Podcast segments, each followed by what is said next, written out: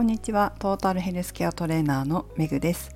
この番組はフィットネスの仕事に20年以上携わっている元看護師の私が独自の視点で健康やダイエットに関する情報を解説し配信する番組です。本日のテーマはリバウンドしていない人の考え方をお送りします。昨日に引き続きリバウンドしていない方シリーズになります。と言いますのも昨日もねまた会合があったんですよ。でその会合の中でダイエットの話になって近くに座っていた方、まあ、今回もお二人がダイエットをして成功してリバウンドしていないという方々だったんですね。お一人は3年ぐらい前ですかね。15キロ痩せたと。いう方とあともう一人はちょっと覚えてないんだけど確か6キロぐらいだった気がしましたね。でお二人の共通点がやはりまたあるんですよね。その共通点は何かというと今回は考え方だったなというふうに思います。ダイエットの仕方お二人はちょっと違くてですね違うんだけれどもリバウンドしないという点で考え方があやっぱり共通しているなというふうに思ったわけです。どんな考え方だったかというとダイエットに成功するということよりも成功してキープすることが大事だと。その考え方がお二人とも一致してたんですね。価値観というか思考というか。でもこれは私もすごくわかるんですけど成功させてダイエットが成功して、まあ、キープすることが本当に大事じゃないですか。それは私自身もダイエットを本当に27年前に始めた時に運動に取り組みましたけど取り組んだ時に、まあ、これまでそれまでつまり二十歳まで運動をほとんどしてこなかった私がダイエットのために運動を始めた時に何を考えたかっていうと続けることが大事だから続けられるものを始めようっていうふうに考えたわけですよね。結局続かなければ意味ないだろうなそれってこうダイエットに運動で成功したとしてもやめてしまえばまた戻るだろうなっていう思考があったわけですよね。だから本当に昨日のお二人と同じように長期的な視点でダイエット健康づくりを考えてるっていうところなんですよ。長い目で自分の体のことを見れているかどうか成功させてキープするこれから先の人生もこの痩せた体をキープすることができるかっっていうことを大事に考えている私自身も運動を続けること続けなくなったらつまりやめたらまた元に戻るってことが分かっていたから先々のことも考えて続けられるものは何かというふうにそういう視点でもって選択したわけです。だから共通しているのは長期的な視点長期的な視野長い目で見ることなんですよね。でもリバウンドしやすい方の特徴としてはやはり目の前のことだけにとらわれる今目の前の体重を減らすことだけにとらわれてるっていうことってあるなって思うんです。つまり短期的な視点ですよね短期的な視点とか短期的な視野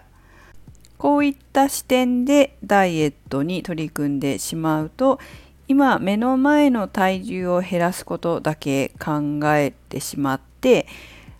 その今すぐに痩せることだけに視野が狭くな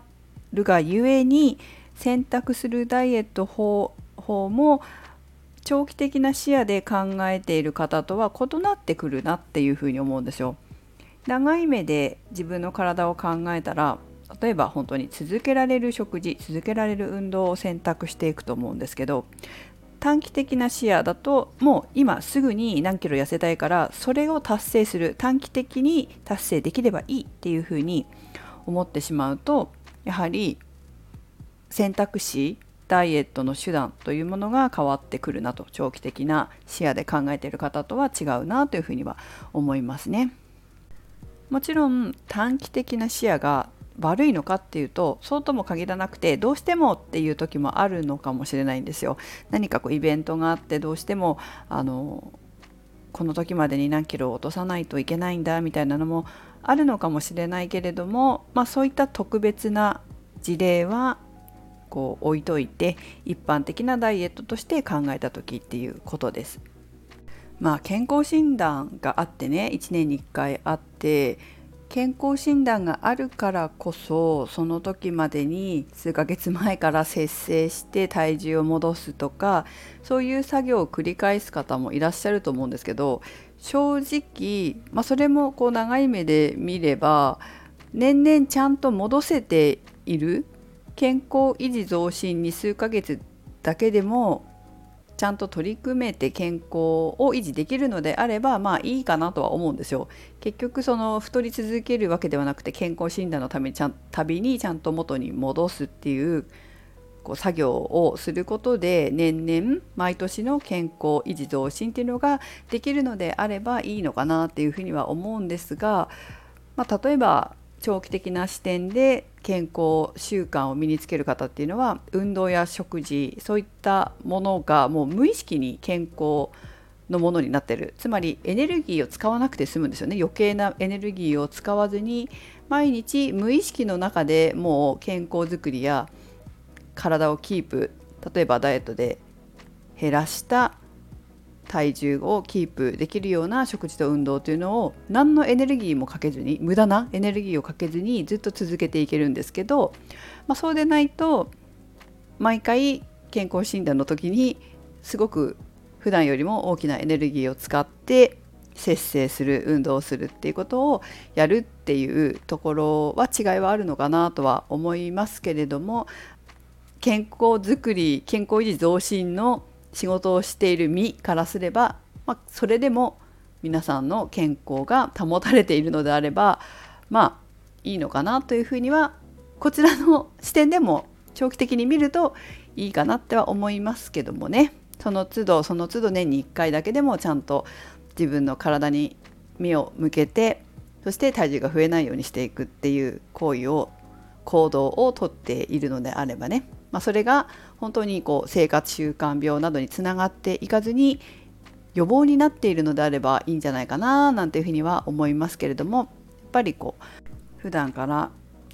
痩せた体をキープしていたい、まあ、そのために運動や食事の習慣を無意識にできるようにしているという方とは、まあ、多少エネルギーの出し方が違うのかなっていうふうには思いますね。はいということで今回も昨日に引き続きリバウンドしていない方から学んだという感じかな。